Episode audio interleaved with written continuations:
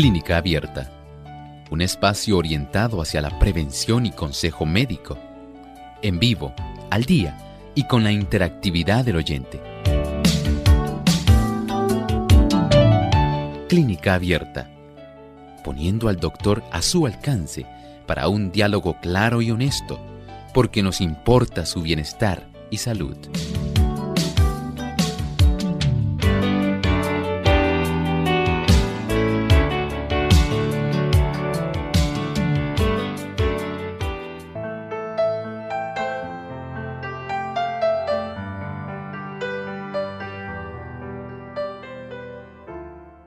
También reciben el nombre de azúcares dobles y tienen funciones importantes en nuestra dieta como fuentes principales de energía. Hoy en Clínica Abierta vamos a estar hablando acerca de los disacáridos.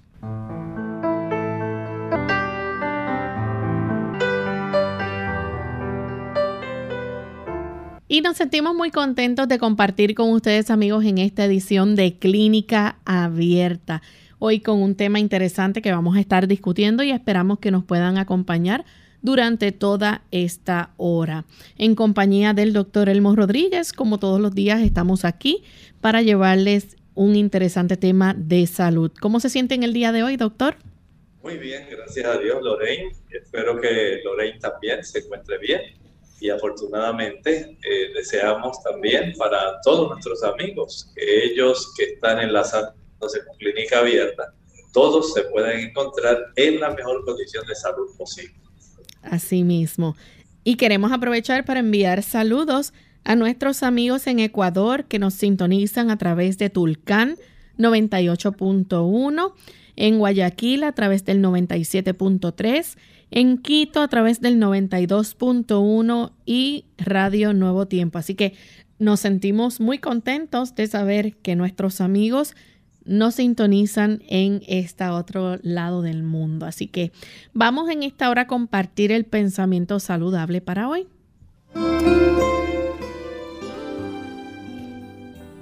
Pensamiento saludable dice así. Cuando se ingiere licor intoxicante, el organismo es incapaz de resistir la enfermedad con el poder de sanamiento original que Dios le otorgó es Dios quien ha hecho la provisión para que la naturaleza obre para restaurar las facultades agotadas. El poder es de Dios. Él es el gran sanador. Y con este pensamiento damos entonces introducción a nuestro tema para esta ocasión. Hoy vamos a estar hablando acerca de los disacáridos. Y aunque anteriormente eh, hemos tratado temas parecidos o que van, ¿verdad?, a a tono con los disacáridos. Vamos a dejar que el doctor nos refresque un poco, ¿verdad? Y nos diga qué son los disacáridos. Bueno, en realidad los disacáridos son glúcidos, así se les llama, glúcidos que también reciben el nombre de azúcares dobles. La última vez, Lorraine, hablamos más bien sobre los monosacáridos, pero en esta ocasión queremos hablar más bien de estos azúcares dobles porque estos azúcares dobles tienen funciones bien importantes. Recuerden que nuestro cuerpo los va a estar utilizando para producir energía. Claro, primero tienen que eh, desdoblarlos, tienen que separarlos para que en lugar de ser dos moléculas de algún azúcar simple, de monosacáridos, entonces se pueda utilizar adecuadamente, ya que el cuerpo directamente en forma de disacáridos no los va a utilizar. Doctor, y nos gustaría saber, ¿verdad?, cuál es la función de estos disacáridos. Bueno, en general sabemos que su función principal va a ser ser utilizados, digamos, con el oxígeno y facilitar que la molécula de oxígeno al unirse con la molécula de glucosa puedan generar energía. ¿Y dónde nosotros podemos encontrar los disacáridos? Podemos encontrarlos en varias fuentes. Vamos a hablar primeramente de aquellos que se obtienen de origen vegetal.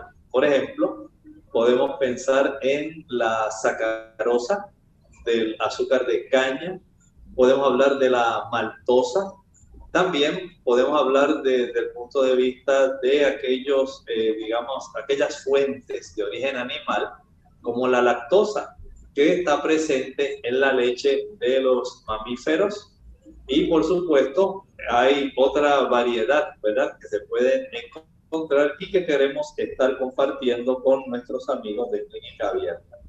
Pues vamos a hablar entonces un poco acerca, ¿verdad?, de ¿Qué es lo que componen los disacáridos? Bueno, básicamente estos disacáridos, como dice la palabra di, quiere decir dos. Y estos deben ser básicamente eh, rotos, deben ser eh, las estructuras químicas que los unen, un enlace glicosídico debe romperse para poder entonces ser utilizado en forma de mono sacáridos. A estos eh, se les llama los sacáridos en sí, se les llama hidratos de carbono o carbohidratos. Estos son sustancias que son solubles en agua, que están compuestas por carbono, oxígeno e hidrógeno. Esa es básicamente su fórmula química original. Usted mencionó, doctor, que la sacarosa, ¿verdad? Es uno de esos ejemplos que podemos decir de los disacáridos. Eh, se puede decir que es el más abundante también en la naturaleza.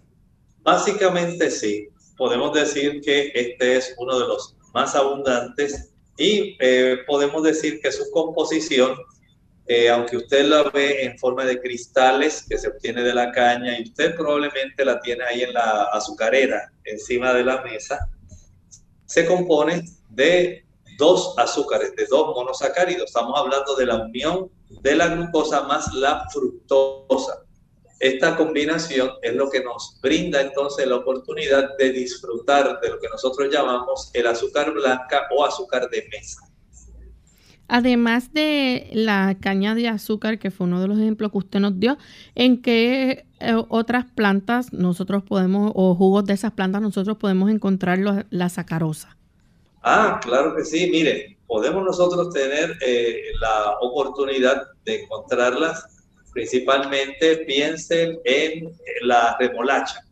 Ahí usted tiene otra planta que nos va a estar dando esta oportunidad de nosotros tener eh, esta sacarosa. Piense también en no solamente la caña de azúcar, la podemos tener también en otro tipo de producto que se cultiva como si fuera una pequeña semilla. Eh, esta la he visto que se cultiva más en los Estados Unidos y en otros países de África y de Asia, el sorgo. Ahí podemos tener, se extrae una buena cantidad de azúcar del sorgo. La piña también es otra buena fuente para proveer la sacarosa. Recuerden que esta es el azúcar más abundante que hay en la naturaleza. Y además de eso, usted sabe que hemos hablado de otro producto que es muy rico en azúcares y que es una buena fuente de sacarosa. Nos referimos al jarabe de arce o maple syrup. Ahí tenemos entonces una buena cantidad de estos, eh, digamos, proveedores de estos disacáridos que dijimos. Hay una composición de la sacarosa en una molécula de glucosa con una molécula de fructosa. Y esto le hace fácilmente, digamos, eh, fácil de obtener y fácil prácticamente para que el cuerpo pueda generar, derivar energía una vez comience el proceso de utilización de catabolismo de la sacarosa. Tenemos entonces también la lactosa esta lactosa o eh, se puede decir, o el azúcar de la leche, ¿no? Así es, este tipo de producto que nosotros hemos eh, conocido, que básicamente todos fuimos alimentados, porque cualquier persona que fue amamantada, ¿verdad? Sabe que al digerir la leche, prácticamente la leche es un alimento completo especialmente para eh, los miembros de la especie mamífera en el proceso de crecimiento y así ocurre también con el ser humano. hay una etapa durante la cual la leche constituye nuestro alimento principal y es esta, este tipo de azúcar que nos brinda a nosotros el beneficio de obtener una buena cantidad de energía, además del calcio, además de aquellas sustancias que nos protegen, eh, digamos, dándonos la oportunidad de ser protegidos, eh, como ocurre con los diferentes tipos de globulinas, ¿verdad? Que el Señor nos ha dado. Aquí estamos eh, refiriéndonos entonces a una molécula de glucosa con una de galactosa. Esa es la composición de los azúcares, dos monosacáridos que ayudan para la composición de la lactosa. Glucosa más galactosa. Cuando hablamos del azúcar de mesa, hablamos de glucosa más fructosa. Pero si combinamos la glucosa con la galactosa, entonces ahí básicamente tenemos el azúcar principal de la leche. Y ahí entonces los infantes van a tener el beneficio de poder eh, nutrirse y derivar energía. Porque el cuerpo lo que hace es desdoblar, descomponer, utilizar. Una vez se absorben estos azúcares, poder entonces utilizarlo en su forma de monosacáridos para ser procesados y generar de los mismos sustancias y nutrimentos, eh, básicamente que van a ser bien eh, necesarios, más la producción de energía. Vamos en este momento a hacer nuestra primera pausa. Al regreso vamos a seguir con este interesante tema, así que no se vayan, que regresamos en breve.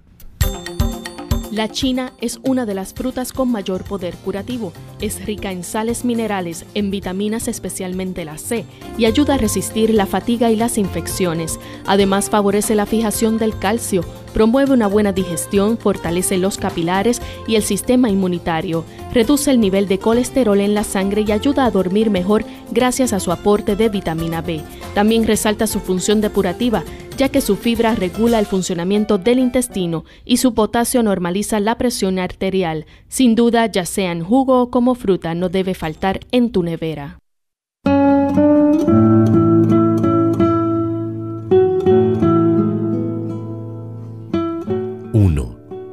No adquiere confianza en sí mismo por tener siempre la razón, sino por no tener miedo a equivocarse.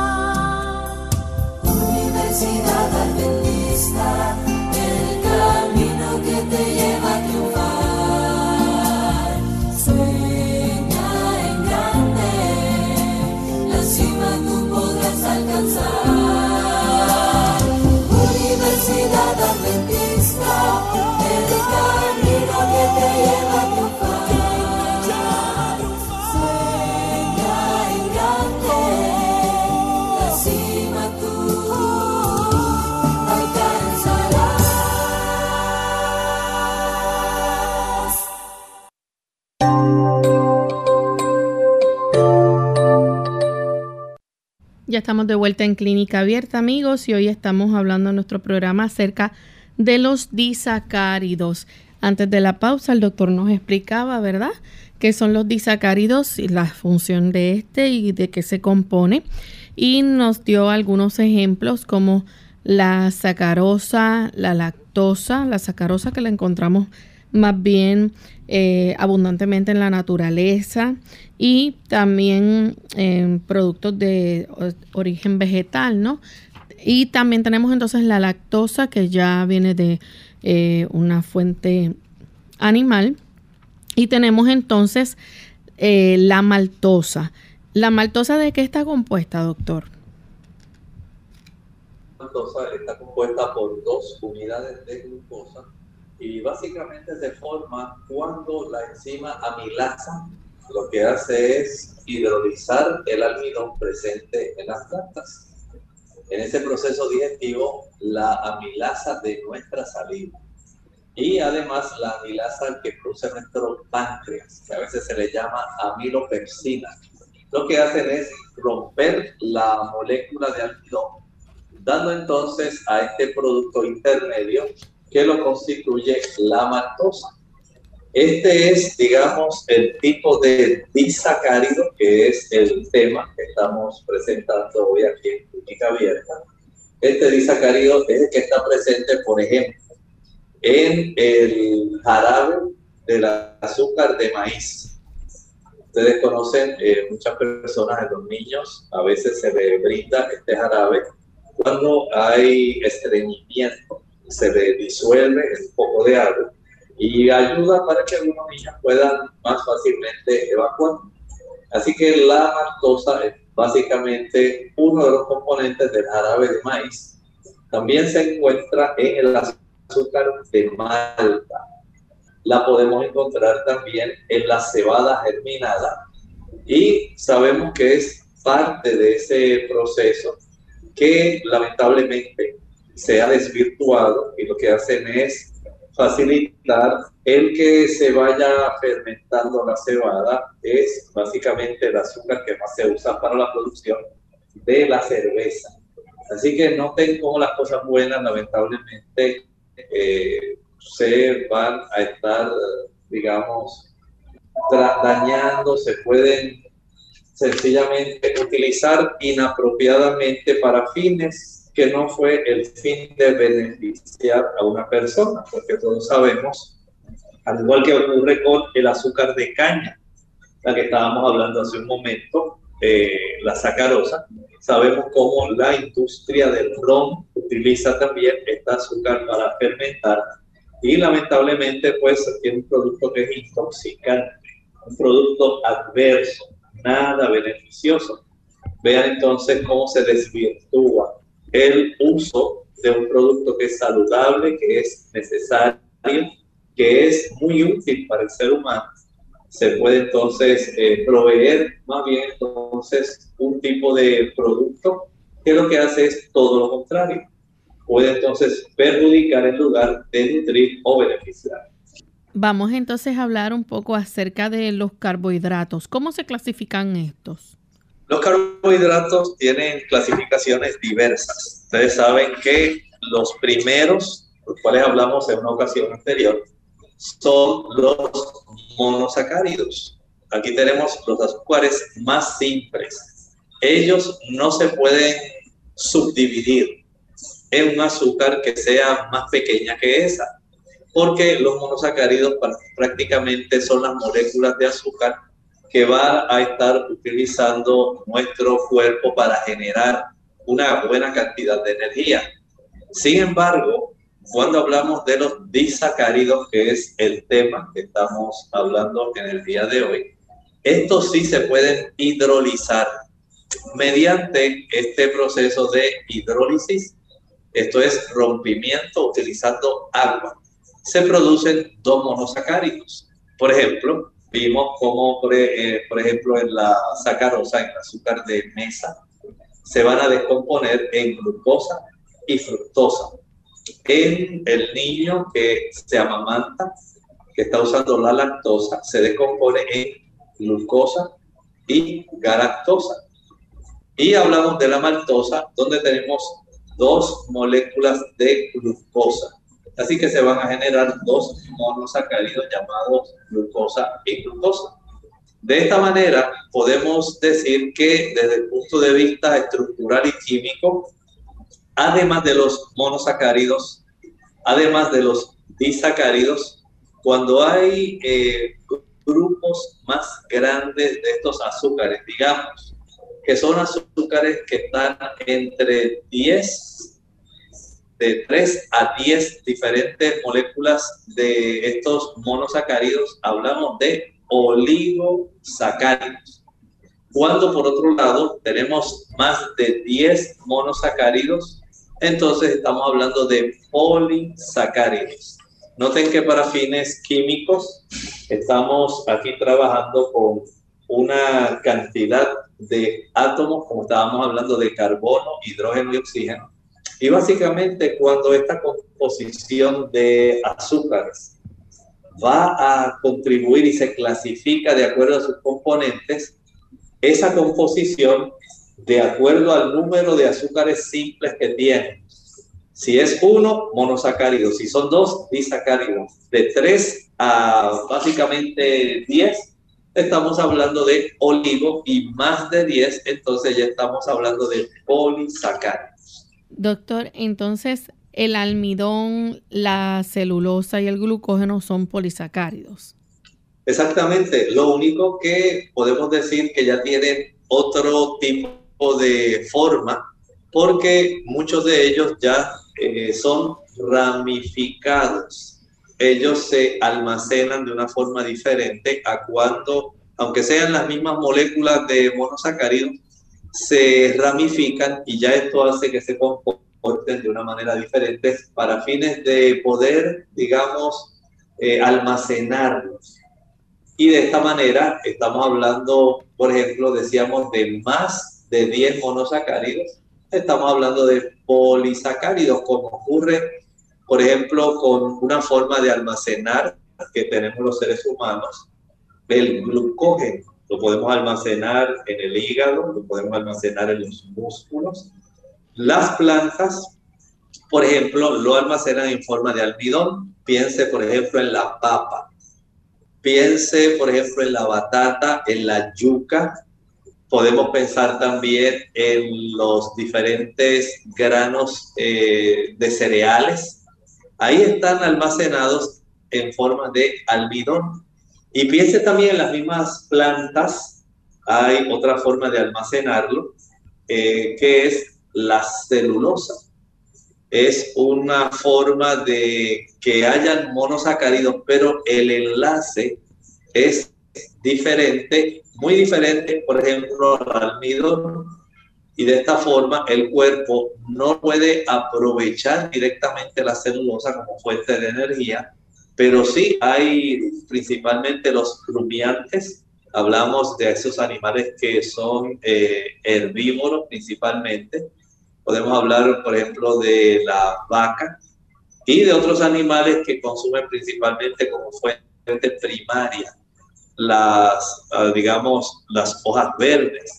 Y ellos tienen la oportunidad de cambiar la celulosa a un producto útil para su cuerpo, eh, donde derivan energía de los monosacáridos porque tienen las enzimas necesarias para poder romper mediante hidrólisis esos enlaces glicosídicos.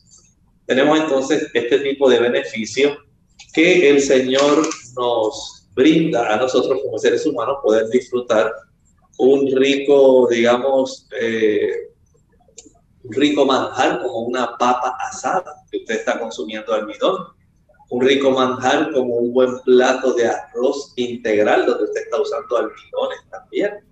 Y ver entonces cómo el organismo tiene el beneficio de tener a su disposición estos almidones para romper esos enlaces y obtener entonces los nutrimentos en forma de monosacáridos para generar energía. Además entonces de los ejemplos que ya dio acerca de la sacarosa, la lactosa, la maltosa, hay otros más que podemos encontrar como la trealosa. Ah, bueno, sí. Sabemos que hay una diversidad. Tal vez nosotros estamos más acostumbrados a hablar en relación a estos azúcares, que podemos decir son azúcares sencillos. Pero sí hay en la naturaleza una gran diversidad. Por ejemplo, cuando hablamos de la trealosa, estamos hablando de que está compuesto este disacáridos, es un tipo de azúcar compuesta de dos monosacáridos. Eh, estamos hablando que compone de glucosa, como ocurre con la maltosa, se compone de dos moléculas de glucosa, pero las moléculas están ligadas de una manera diferente y esto es lo que hace entonces un gran cambio. En este tipo de proceso vamos a decir, esta, este tipo de disacárido se encuentra en ciertas plantas, también en los hongos, se encuentra también en los animales, hay animalitos como los camarones y los insectos que poseen este tipo de azúcar, de disacárido. Este tipo de azúcar, por ejemplo, se va a encontrar en la sangre de muchos insectos, como por ejemplo las abejas, los altamontes y las mariposas. Básicamente podemos decir que ellos utilizan este tipo de disacárido como una molécula de almacenamiento que sea eficiente y que les ayude porque ustedes saben que ellos le necesitan el desarrollo de un tipo de acción rápida para mover sus alas, para hacer diferentes funciones. Y esto les proporciona energía rápida para cuando eh, están volando y se puedan descomponer. Así que en ese aspecto las abejas, los altamontes y las mariposas utilizan la trealosa como básicamente el disacárido preferido para ellas poder entonces formar los eh, monosacáridos necesarios que van a ayudarles para ellas poder tener la glucosa necesaria disponible para efectuar su vuelo. Vamos a nuestra segunda pausa y al regreso continuaremos hablando más sobre este interesante tema. No se vayan. Blueberries. Hola, les habla Gaby Zabalúa Godard con la edición de hoy de Segunda Juventud en la Radio, auspiciada por AARP en español se llaman arándanos, una palabra que no conocía hasta hace unos pocos días. En inglés se llaman blueberries y en spanglish blueberries. En cualquier idioma son una delicia en este verano. ¡Qué dulzura! Pero el sabor y la textura no son sus únicas cualidades. Algunos de nosotros tememos perder nuestra memoria al envejecer y los científicos sostienen que los arándanos son la mejor comida para disminuir la demencia.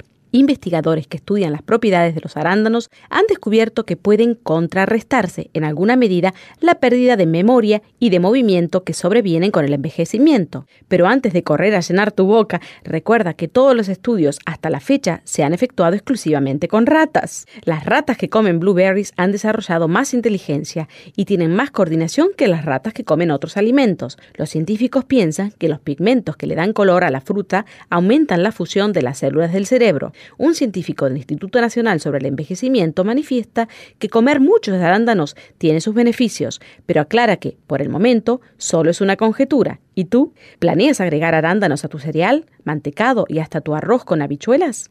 El patrocinio de AARP hace posible nuestro programa. Para más información visite aarpsegundajuventud.org.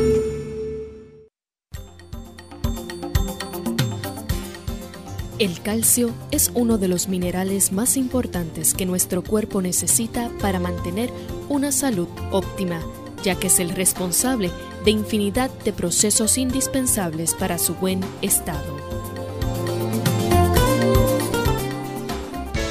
Unidos con un propósito, tu bienestar y salud. Es el momento de hacer tu pregunta llamando al 787 303 0101 para Puerto Rico, Estados Unidos 1866-920-9765 y llamadas internacionales al 787-763-7100 o al 787-282-5990. Clínica Abierta, trabajando para ti.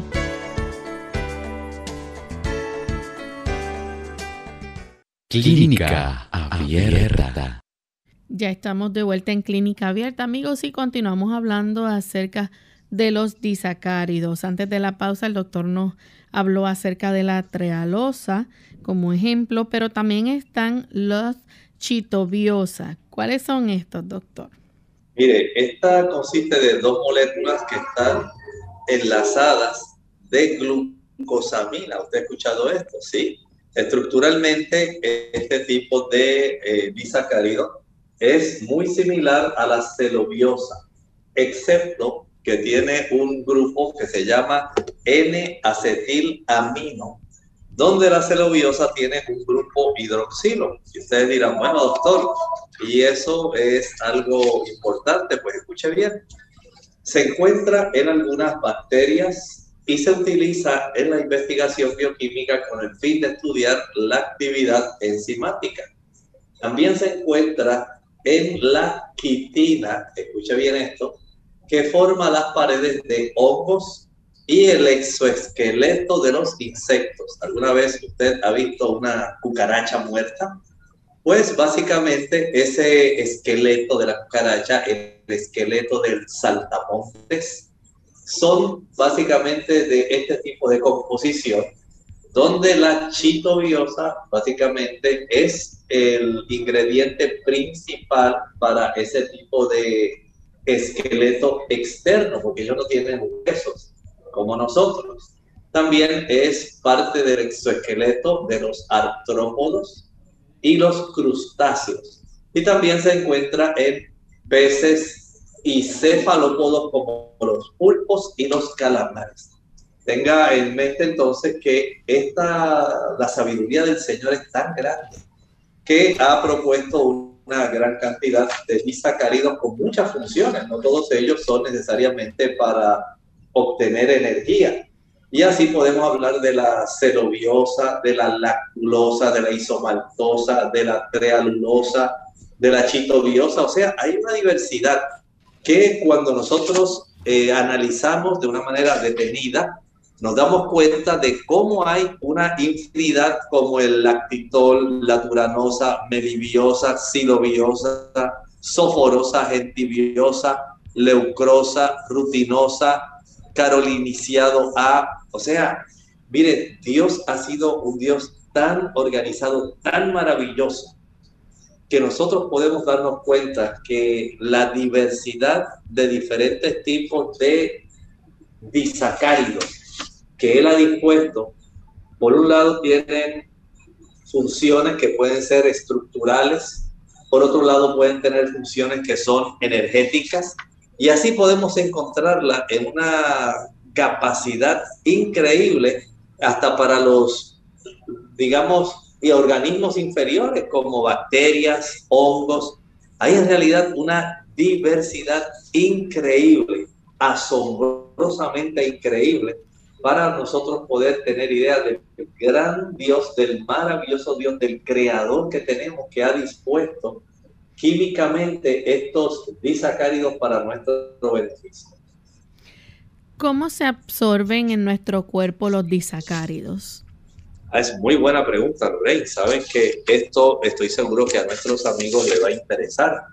Estos disacáridos, el cuerpo no los va a utilizar directamente. Nosotros los ingerimos digamos, en forma de polisacáridos, como ocurre con el almidón. Cuando usted se come un trozo, digamos, de yuca, cuando usted come yautía, cuando come batata, cuando come papa, cuando usa trigo, cuando consume una buena mazorca, lo obtenemos en forma de almidón y aquellas personas que consumen algún tipo de producto animal, digamos como la carne, a veces lo pueden obtener en forma de glucógeno. ¿Y qué es lo que ocurre a fin de cuentas con los almidones o el glucógeno? Sencillamente se hidrolizan y una vez se rompen, eso es lo que quiere decir hidrólisis, este tipo de ruptura que va a generar agua. Al romperse se generan moléculas de agua. Esto es parte del metabolismo que ocurre en nuestro cuerpo y esto va a dar la oportunidad de que estas cadenas, recuerden que son eh, enlaces, en este caso que hablamos hoy, monosacáridos, se van a romper en dos, perdón, estos disacáridos se rompen en dos moléculas de glucosa. Por ejemplo, eh, cuando hablamos de la maltosa, se rompen en dos moléculas diferentes cuando hablamos del azúcar de mesa la glucosa y la fructosa. El azúcar de la leche la lactosa, cuando el niño amamanta, se va a descomponer en glucosa y galactosa. Y así sucesivamente está esta oportunidad de poder eh, aprovechar en forma de monosacáridos. Lo mismo ocurre cuando usted consume la papa. Ese tipo de almidón que es bastante ramificado comienza a segmentarse en los azúcares individuales, en los monosacáridos.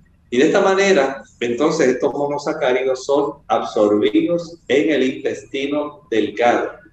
Ahí entonces, como tal, es que usted y yo los podemos absorber para poder eh, utilizarse de una manera adecuada.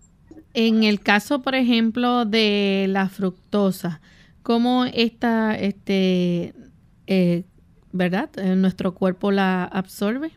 Bueno, hablando de la fructosa, digamos que usted consume miel, al igual que el azúcar de mesa, la miel tiene una composición similar, glucosa y fructosa. Y en el caso de este monosacárido, la fructosa, esta va a ser absorbida dentro de la célula intestinal. Tenemos un intermediario. O sea, no piense que porque usted, eh, digamos, se comió un rico mango, es época de los mangos ahora, y hay tantos mangos, que nada más porque usted se lo comió, inmediatamente ya entró a la corriente sanguínea.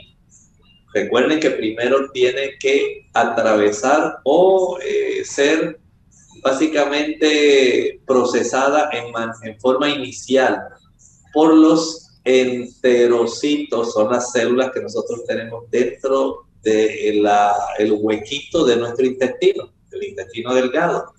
Y esto, este tipo de azúcar, que es un monosacárido, la fructosa, va mediante el mecanismo de difusión pasiva, entra a la célula del intestino y la mayoría es convertido a glucosa antes de que entre a nuestro torrente circulatorio. Ustedes saben que el torrente circulatorio es el que distribuye esta molécula de la cual nosotros generamos energía.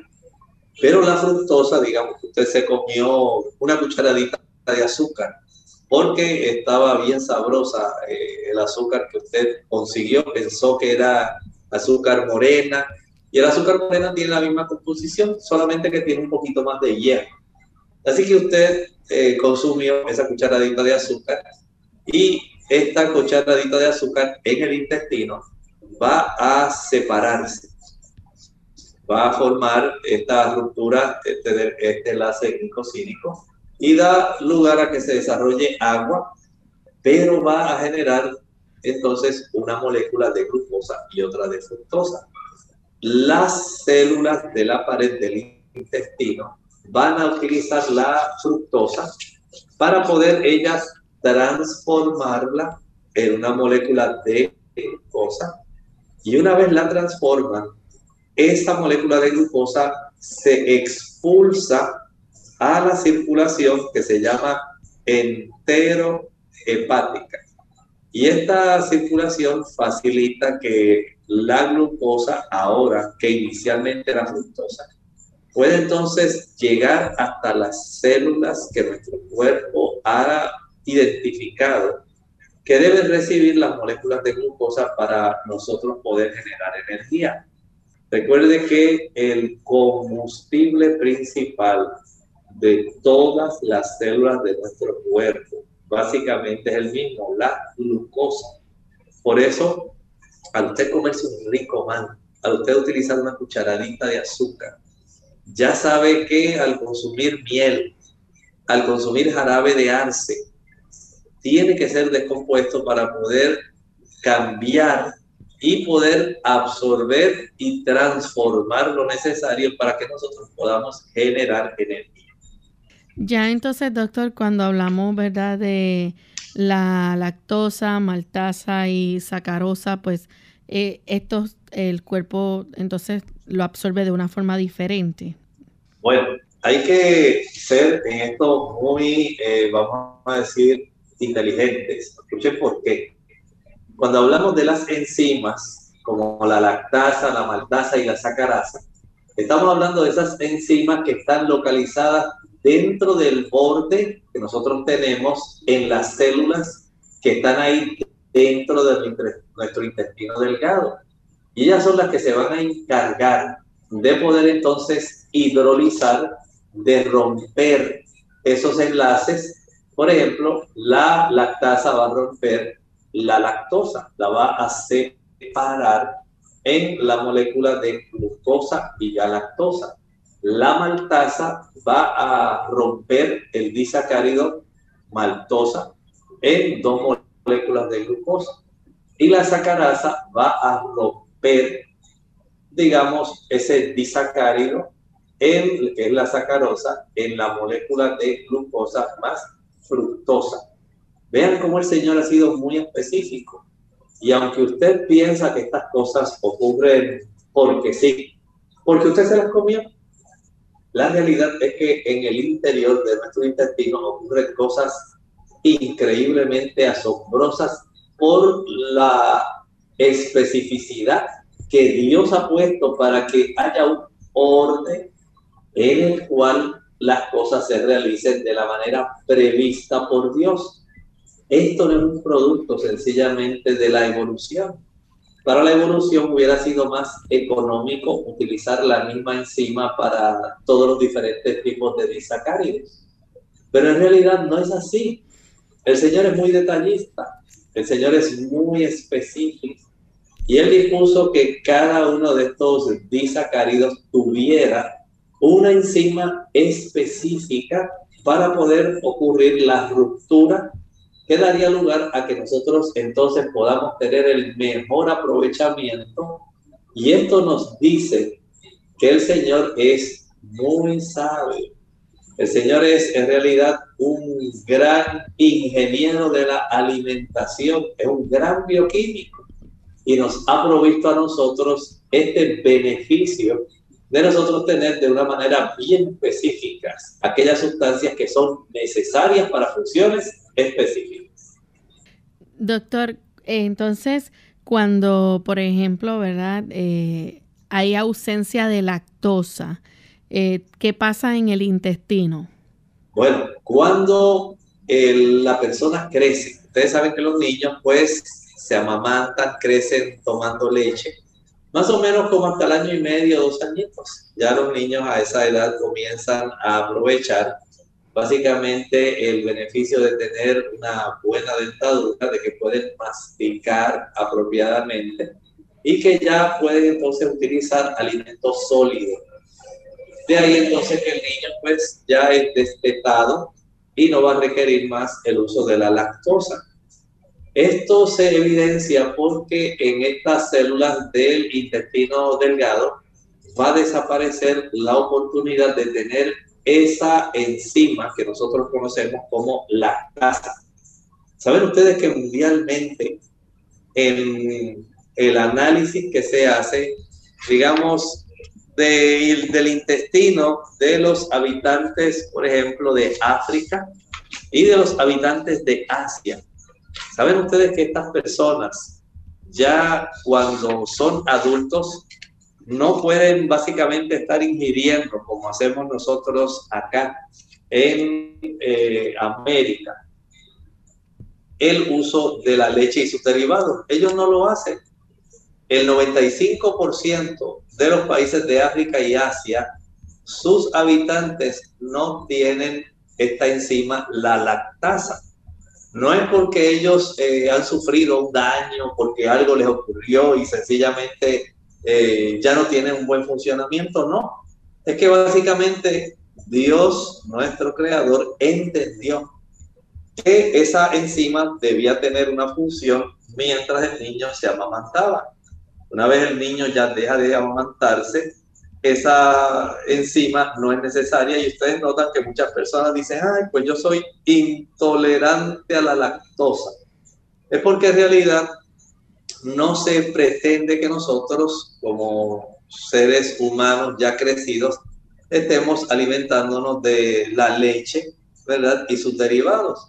Ya en realidad básicamente la leche como alimento no va a constituir la fuente primaria de energía para el ser humano adulto. Una vez ya comenzamos el proceso de crecimiento, los alimentos que obtenemos eh, sólidos son los alimentos que van a estar proveyendo lo que nosotros necesitamos. Y de ahí que en estos países de África donde no es eh, imperativo cómo se nos ha enseñado a nosotros acá en América a tener que consumir eh, la leche diariamente, a que se nos vea el bigotito de leche para decir que usted eh, utilizó la leche todos los días y de que haya esta industria láctea, ¿verdad? Que esté dando tanto, tanta promoción. En realidad, desde el punto de vista estrictamente poblacional mundial, no hay una necesidad de que eh, la leche constituya un alimento para el ser humano. Una vez ya usted tiene la capacidad de obtener los eh, de los diferentes eh, alimentos que usted puede consumir sólidos, entonces ya el Señor pretende que usted obtenga como fuente de energía y como fuente de los diferentes nutrimentos los alimentos, las frutas, vegetales, las ensaladas, los tubérculos, las legumbres, eh, en realidad los cereales, todo ese tipo de productos van a constituir nuestra primera provisión para nosotros tener lo que necesitamos en la generación de energía. Doctor, ¿y qué diferencia hace en cuanto al mecanismo entonces de absorber el sodio? ¿Hay alguna diferencia? Ah, bueno, lo que pasa es que nuestros, eh, digamos, esas células que tenemos en el interior de nuestro intestino van a tener el beneficio de eh, facilitarse la absorción de la glucosa y la galactosa mediante un mecanismo común donde se necesita el sodio, así como lo escuchan. Noten la importancia de este mineral para nosotros poder absorber la glucosa y la galactosa, eh, estamos hablando de estos eh, monosacáridos que son muy importantes para nosotros. Primero, existe un transporte activo de sodio que saca sodio de las células del intestino por la membrana vasolateral hacia la sangre. Esto lo que hace es bajar la concentración de sodio dentro de la célula del intestino, lo que genera una diferencia en el sodio entre el huequito del intestino y el interior de esta célula del intestino que nosotros conocemos como el enterocito. Al ocurrir esta diferencia respecto a la concentración de sodio, entonces se obtiene la capacidad para que podamos impulsar al sodio junto con la glucosa o la galactosa hacia adentro de la célula, hacia el enterocito. En estas paredes del intestino delgado, entonces hay un ayudante, le podemos decir un cotransportador de sodio glucosa o sodio galactosa, que va a depender de las concentraciones del sodio para que se pueda entonces ingresar la glucosa, la galactosa. Por supuesto, a mayor concentración de sodio en el huequito del intestino, mayor es el ingreso de la glucosa o la galactosa. Si no hay sodio o su concentración en el huequito del intestino es muy baja, no se va a absorber adecuadamente ni la glucosa ni la galactosa. Noten que esto es muy importante si usted piensa desde el punto de vista de la absorción del sodio, por ejemplo, que lo podemos encontrar, digamos, en la sal de mesa, que lo podemos encontrar en los vegetales, que podemos encontrar sodio en las frutas en menor cantidad, pero hay una buena cantidad. Y esto va a ayudar para que estos azúcares, que son monosacáridos, la glucosa y la galactosa, entonces puedan ser absorbidos al interior y nosotros los podamos aprovechar. Esto nos dice la interdependencia que hay no solamente por parte de las enzimas que están dentro de nuestro intestino, sino también nos habla de cómo el cuerpo lejos de usted pensar que las cosas ocurren solas, este tipo de interacción entre las vitaminas, minerales, azúcares y las células que tenemos dentro de nuestro intestino, todas se funcionan de una manera asombrosa. Si usted pensaba que porque usted ingirió un producto había como unos huequitos por los cuales inmediatamente se absorbía, las cosas no son así. a veces tenemos que hablar un poco de estas cosas que son complejas, para que podamos darnos cuenta la sabiduría y la grandeza del poder de Dios. Sí, estoy consciente de que tal vez muchos de ustedes no han podido comprender todo lo que hemos expuesto, pero sí quiero hacer énfasis en que ustedes se den cuenta de que las cosas a veces no son tan sencillas como que me tomé un vaso con agua de azúcar y eso se me fue enseguida hacia la sangre. Ah, y eso es bueno, decimos, para subir el azúcar. Sí, colabora, pero tuvieron que atravesar todos estos mecanismos. Doctor, ya antes de finalizar, pregunto qué relación tiene, por ejemplo, eh, y cuando las personas, ¿verdad? Aquí llaman a clínica abierta y preguntan sobre el E. coli o la bacteria de Helicobacter eh, pylori, ¿no? Este, ¿Esto puede tener alguna relación con este tipo de disacáridos? Bueno, eh, cuando hablamos de la E. coli, que es una de las bacterias que más abunda dentro de nuestro intestino, esta lo que hace es que va a obtener su energía de la glucosa y en ausencia de este carbohidrato en el área donde ella se está desarrollando y reproduciendo, ella lo que hace es que utiliza la lactosa. Y para esto, pues ella va a producir una proteína que es la proteína responsable de que de una manera activa la lactosa puede entonces ingresar sin ser previamente hidrolizada. Esto lo que nos enseña es cuán complejo es digamos, nuestro cuerpo. Noten cómo este tipo de bacteria, que es parte de esa microbiota intestinal que usted y yo tenemos, tienen estos organismos que son organismos unicelulares, diversas formas de ellos poder eh, funcionar para poder obtener la energía que ellos necesitan. O sea, cuando hablamos de disacáridos, no podemos solamente limitarnos a nosotros como seres humanos.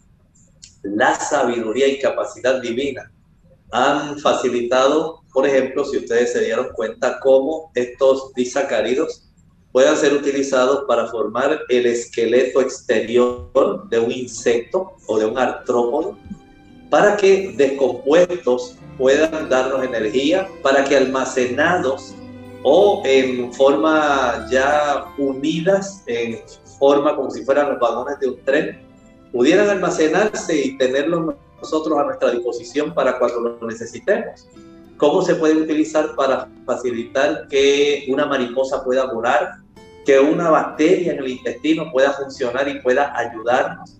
Vean qué grande es la sabiduría de Dios y cómo los disacáridos existen en la naturaleza para beneficiar no solamente al hombre, sino también a otras formas de vida.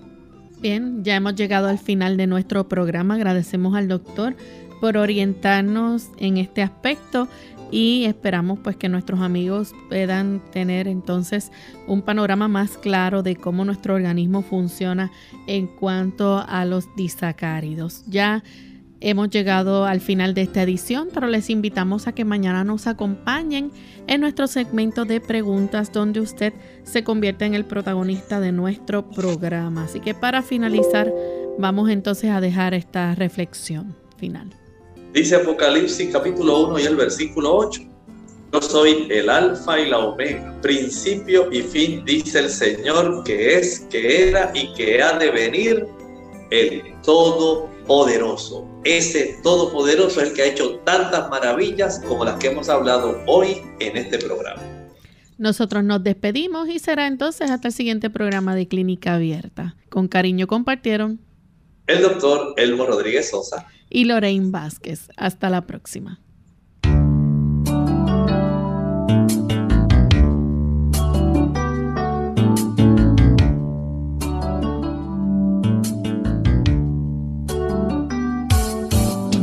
Clínica Abierta. No es nuestra intención sustituir el diagnóstico médico. Antes de poner en práctica cualquier consejo brindado en este programa, usted debe consultar con su médico. Hasta la próxima.